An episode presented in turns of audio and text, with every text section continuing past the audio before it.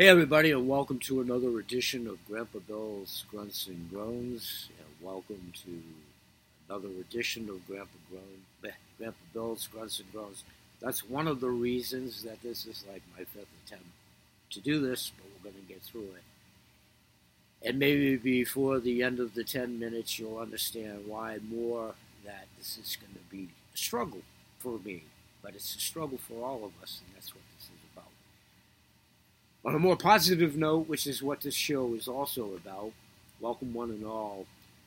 And I want to make a quick announcement and follow up on yesterday's video, which, for those of you that follow the show, most assuredly, my dedicated two church mice, Peter and Paul, thank you. There, yesterday, I introduced a couple of precious metal coins, collectible coins. I've been talking about silver and gold and precious coins over the last handful of shows, including yesterday's videos, talking about my own personal decision to start to invest in them. And I showed a couple of coins there yesterday, and I want to do it quickly here, and I'll elaborate at the shows more. The lighting's really bad. This is George Washington in our presidential series. And I've been talking about my granddaughter, and this is really all about her and my posterity, and this is for her. This is George Washington, and on the flip side is then cabinet and the histrionics about the card. Yesterday, I'd asked you to go back to the archives. And these videos for a while are going to be housed exclusively at Spotify.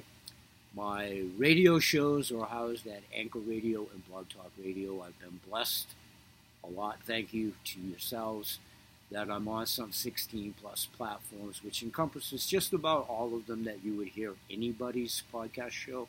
So thank you for that as well.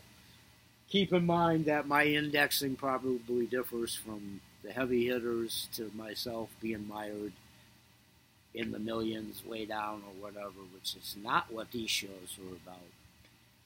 So quickly, one of my shows is so-called the Kennel Kelp Holistic Healing Hour using my quotation fingers. If you're hearing this on the radio show, if you're seeing it, radio show folks, I'm literally using my quotation fingers. Some interpret it as more ethereal because we do talk about food for the mind, the body, and the soul. We talk a little bit more about such subjects as heart brain coherence, physiology, who we really are, some say spirituality and all of that. But what we also talk about there is reality of life, non truths and truths, what continues to go on in the world as it spins on its axis. and I want to talk specifically about diseases here quickly and how they affect all families worldwide and not just the one that's been the talk of the town for two years. And my blessings and condolences and peace and comfort and what have you, to all that have been afflicted with that worldwide, to include your families wherever applicable. What I'm about to announce isn't COVID related into bringing it home in my own family tree, and I'm not going to elaborate too much more other than that. As life happens, I want to remind everybody of the multitude of diseases that have gone on for the centuries of mankind, wherever we hang our hats locally, regionally, around the world. Don't forget, please, there's many strains of flus that are still alive and well.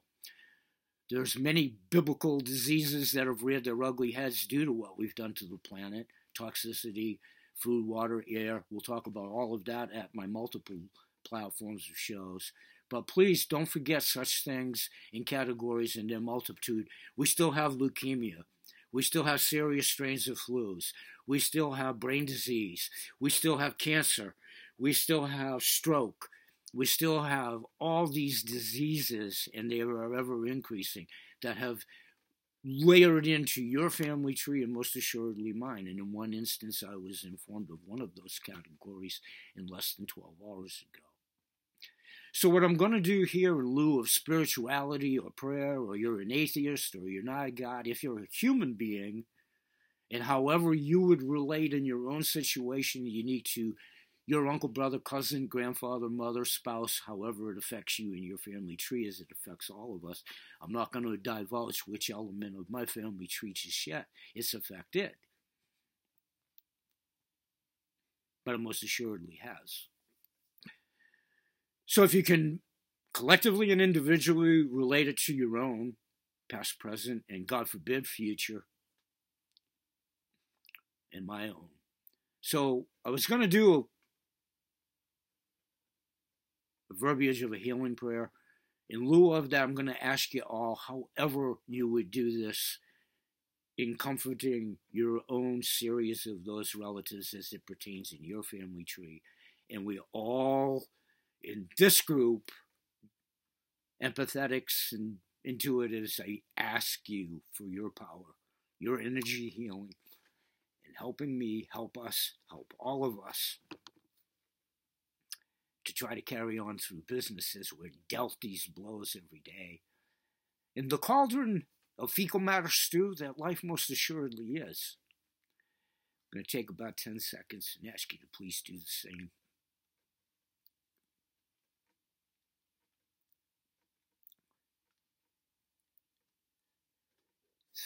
Thank you, everybody, and I will see you at the shows moving forward.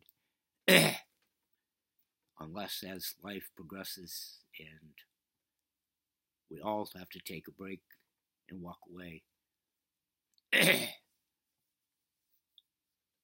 continue the whole business at hand as best I can and as best we can by being human